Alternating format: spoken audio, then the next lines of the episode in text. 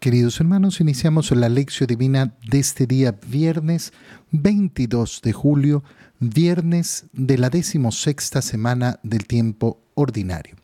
Por la señal de la Santa Cruz de nuestros enemigos, líbranos, Señor Dios nuestro, en el nombre del Padre y del Hijo y del Espíritu Santo. Amén. Señor mío y Dios mío, creo firmemente que estás aquí, que me ves, que me oyes, te adoro con profunda reverencia, te pido perdón de mis pecados y gracia para hacer con fruto este tiempo de lección divina. Madre mía Inmaculada, San José, mi Padre y Señor, Ángel de mi guarda, interceded por mí. En la primera lectura de este día eh, vamos a leer el libro del Cantar de los Cantares porque estamos celebrando la fiesta de Santa María Magdalena. Leemos el capítulo 3, versículos 1 al 4. Esto dice la esposa. En mi lecho por las noches a mi amado yo buscaba. Lo busqué, pero fue en vano me levantaré por las plazas y barrios de la ciudad, buscaré al amor de mi alma, lo buscaré, pero fue en vano. Lo busqué, pero fue en vano. Y me encontraron los guardias de la ciudad y les dije, ¿qué no vieron aquel que ama mi alma? Y apenas se fueron, encontré al amor de mi alma. Palabra de Dios. ¿Por qué leemos esta lectura del libro del Cantar de los Cantares en esta eh, fiesta de Santa María Magdalena? Porque justamente tenemos que recordar que María Magdalena es aquella que muy temprano en la mañana va a buscar a Jesús. ¿Cuándo? ¿Cuándo ha muerto? Al tercer día de su muerte, después del sábado, eh, va a buscar al Señor, va a buscar el cuerpo del Señor para terminar de realizar todos los trabajos de preparación del cadáver que no lograron realizar el viernes en que falleció el Señor porque ya no daba el tiempo. Había que volver eh, a la casa para qué? Para comenzar el sabbat, el sábado.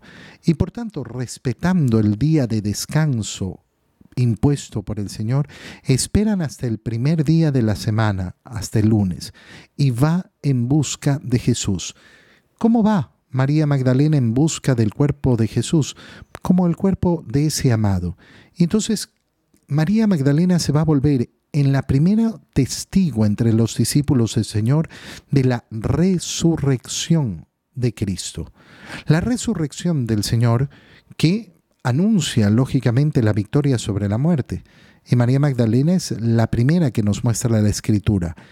Ahí, al pie del Señor. ¿Por qué? Porque ha ido en busca del amado.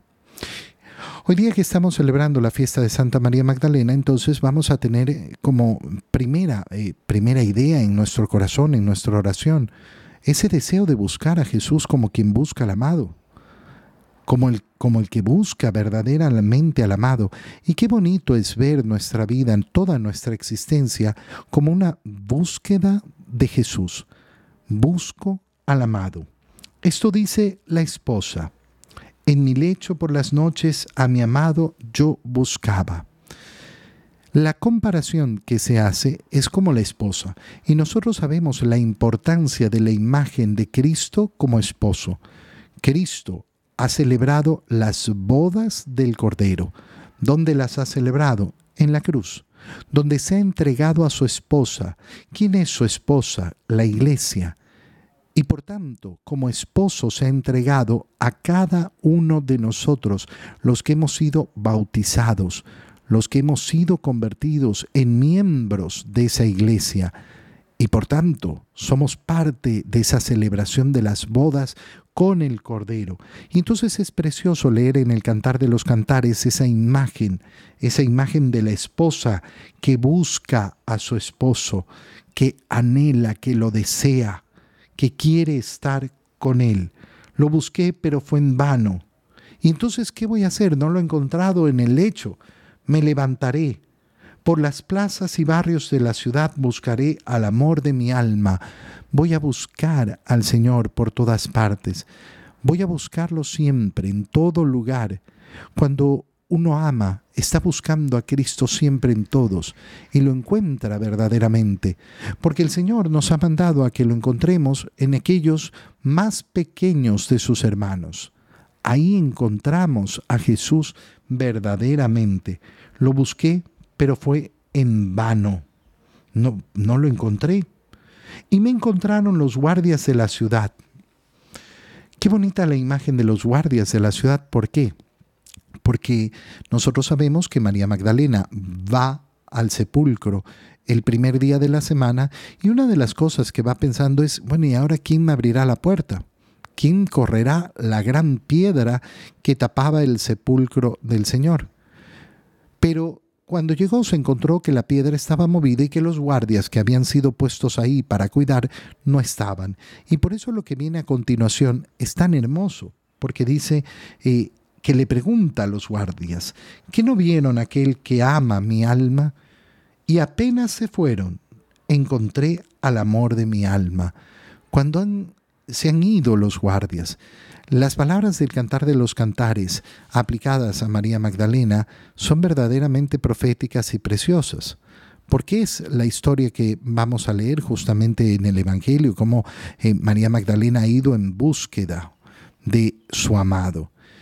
Y nos sirven a cada uno de nosotros para tener también ese encuentro con el Señor, para buscar al Señor, buscarlo sin cansarnos, buscarlo siempre, buscarlo constantemente. Qué bonito, de verdad qué bonito es tener un corazón amante, un corazón deseoso siempre de encontrar al Señor.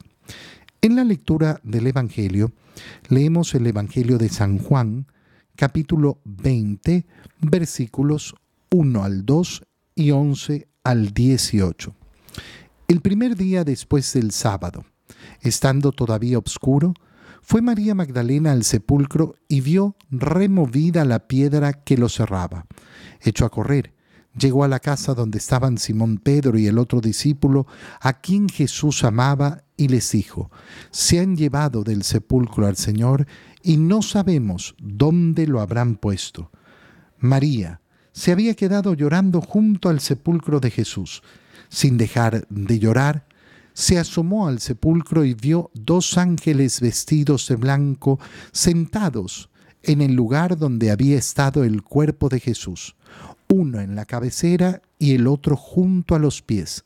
Los ángeles le preguntaron, ¿por qué estás llorando, mujer? Ella les contestó, porque se han llevado a mi Señor y no sé dónde lo habrán puesto. Dicho esto, miró hacia atrás y vio a Jesús de pie, pero no sabía que era Jesús. Entonces le dijo, Mujer, ¿por qué estás llorando? ¿A quién buscas? Ella, creyendo que era el jardinero, le respondió, Señor, si tú te lo llevaste, dime dónde lo has puesto. Jesús le dijo, María. Ella se volvió y exclamó, Rabuní, que en hebreo significa maestro. Jesús le dijo, déjame ya, porque todavía no he subido al Padre. Ve a decir a mis hermanos, subo a mi Padre y a su Padre, a mi Dios y a su Dios. María Magdalena fue a ver a los discípulos para decirles que había visto al Señor y para darles su mensaje. Palabra del Señor. Hemos leído dos partes del capítulo 20 del Evangelio de San Juan. La primera parte, los versículos 1 y 2, que nos cuentan justamente lo que veníamos diciendo. El primer día después del sábado, que es el primer día de la semana, lo que hoy llamamos domingo.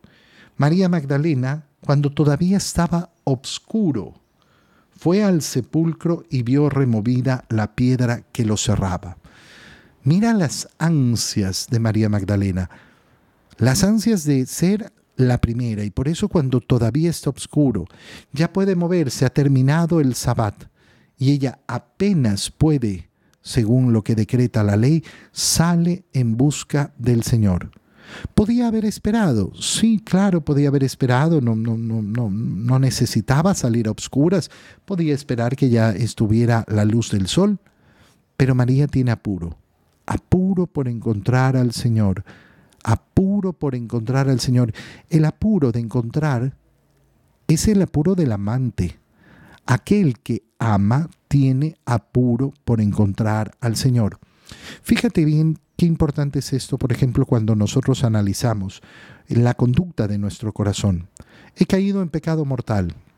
Uy, cuánto me duele. Pues resulta que pasa un día, pasan dos, pasan tres, cuatro, cinco, seis, siete, ocho, nueve, diez, once, quince, veinte, treinta. Treinta días.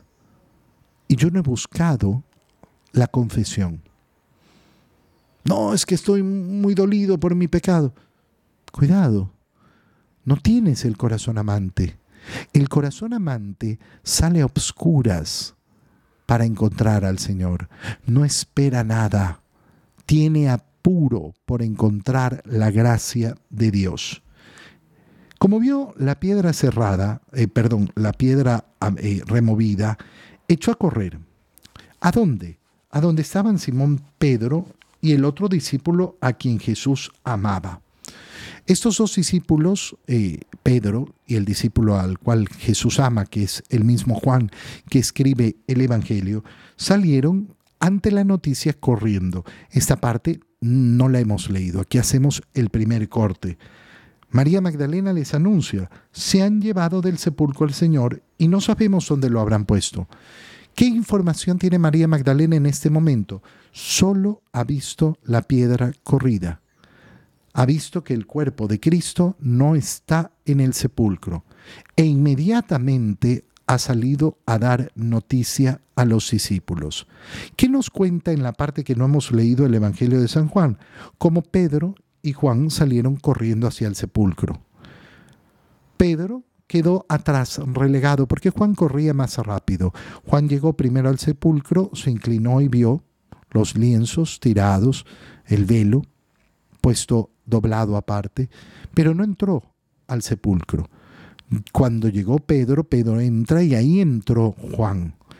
Contemplaron, contemplaron el sepulcro vacío y se regresaron a la casa consternados.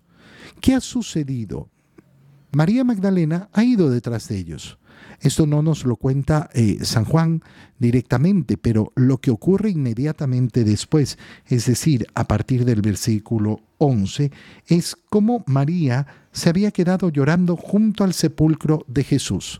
Y esto es precioso. ¿Por qué? Fíjate, fíjate bien. María Magdalena va temprano, cuando todavía está oscuro, se encuentra el sepulcro vacío, la piedra removida, corre hasta donde están Pedro y Juan. Ellos salen corriendo y María sale detrás de ellos. Seguramente así como Juan fue más rápido que Pedro, Pedro fue más rápido que María Magdalena. María Magdalena ya había corrido una vez. Ahora vuelve al sepulcro, corriendo, tal vez mucho más despacio. Pero llega y se queda ahí. Pedro y Juan, en cambio, se regresaron. ¿Por qué Pedro y Juan no van a contemplar en ese momento al resucitado? porque no han tenido la paciencia de quedarse ahí llorando junto al sepulcro, como lo ha hecho María. María se queda ahí. Qué bonito es cuando nosotros tenemos esa paciencia de estar junto al Señor. Por ejemplo, en la exposición del Santísimo Sacramento, llegar y estar junto a Él. Llegar para estar con el Señor. Llegar para estar con el Señor qué cosa más bella. Se había quedado llorando junto al sepulcro y sin dejar de llorar se asoma y vio dos ángeles vestidos de blanco sentados en el lugar donde había estado el cuerpo de Jesús. Esto es precioso, como los ángeles custodian el santo sepulcro del Señor, el lugar donde había estado el cuerpo inerte, el cuerpo muerto de Jesús. Es un lugar sagrado. Es un lugar que custodian los ángeles, pero el cuerpo del resucitado obviamente que ya no está ahí. Estaban uno a la cabecera y otro a los pies. Esa posición de vigilancia, de custodios de aquel lugar sagrado. Y los ángeles le preguntaron, ¿por qué estás llorando, mujer? Qué pregunta más absurda. Parecería tan evidente pero es una pregunta que es tan importante.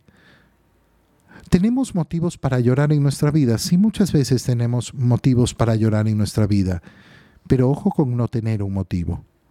Ojo con equivocarnos sobre los motivos para llorar. No, no estamos llamados a convertirnos en unos lloricones.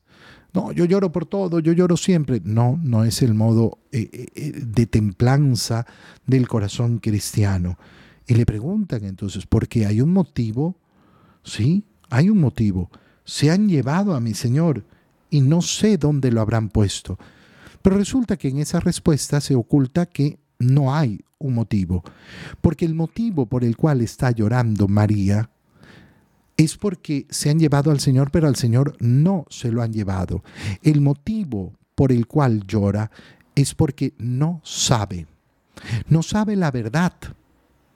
Muchas veces lloramos sin conocer la verdad, sin entender el plan de Dios.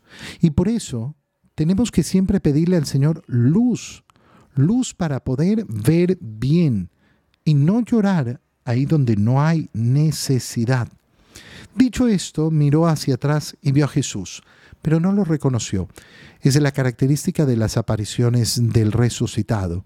En un inicio no lo logran distinguir, no logran saber que es Él. Y entonces le dijo, mujer, ¿por qué estás llorando? Primera pregunta que le hace Jesús. La misma pregunta que le han hecho los ángeles. Se nos está invitando a reflexionar sobre nuestras penas. Se nos está invitando a través de María Magdalena a reflexionar. ¿Por qué lloras? ¿Lloras por un motivo profundo, verdadero? ¿O lloras porque no has entendido todavía? Y segunda pregunta que le hace Jesús a María Magdalena. ¿A quién buscas? ¿A quién buscas tú? Qué bonito es buscar a Jesús. Mira cómo la fiesta de María Magdalena está repleta de la idea de la búsqueda, el primer paso del cristiano. El primer paso del cristiano es buscar a Jesús. Y cuando decimos el primer paso, es el primer paso que siempre tenemos que estar dando. Cada mañana al despertarme, tengo que despertarme con el deseo de buscar a Jesús y querer encontrarlo a lo largo de toda la mujer, de toda la jornada. Ella, creyendo que era el jardinero, le respondió, Señor, si tú te lo llevaste, dime dónde lo has puesto. ¿Qué le está diciendo? Mira, si tú, eres, tú lo sacaste por algún motivo, yo me encargo, yo me encargo de traerlo de vuelta, solo dímelo. Y aquí la grandeza, fíjate, ¿qué le dice Jesús? Su nombre. Jesús llama a María Magdalena por su nombre, María y ella inmediatamente reconoce a Jesús, Rabuní. El Señor nos llama por nuestros nombres. El Señor verdaderamente nos llama de una manera tan individual por nuestros nombres. Y cuando nos llama, nos llama así, para que lo podamos reconocer Jesús expresa esa cercanía con María Magdalena. Lo que le está diciendo es, yo te conozco, te conozco de verdad. Y ella responde, Rabuní, que significa maestro. Seguramente se le abalanzó encima y lo abrazó. Y el Señor le dice, déjame, porque todavía no he subido al Padre. Pero te nombro la primera en testimoniar que yo vivo, que he resucitado. Dile a mis hermanos, suba a mi Padre y a su Padre, a mi Dios y a su Dios. La primera encargada de dar el testimonio del resucitado. No le van a creer. Los discípulos no le van a creer. Y esto es tan maravilloso, ¿por qué? Porque a los discípulos tampoco les van a creer muchos, no les van a creer que han visto a Cristo resucitado. Qué importante es darnos cuenta de que María Magdalena fue elegida para anunciar al resucitado, pero no le creyeron. Pero eso no le ha quitado ni un ápice a la importancia de su misión. A nosotros también puede ser que no nos crean, no importa. Vamos a cumplir con lo que nos pide el Señor y vamos a seguir anunciando que Cristo vive, que Cristo ha resucitado. ¿Y cómo lo vamos a hacer? Como lo hizo María Magdalena, que fue enseguida a ver a los discípulos para decirles que había visto al Señor y para darles su mensaje. ¿Cuál es el mensaje más importante que tenemos que transmitir en nuestra vida? Cristo vive. Que Cristo vive. Te doy gracias, Dios mío, por los buenos propósitos, afectos e inspiraciones que me has comunicado en este tiempo de lección divina. Te pido ayuda para ponerlos por obra.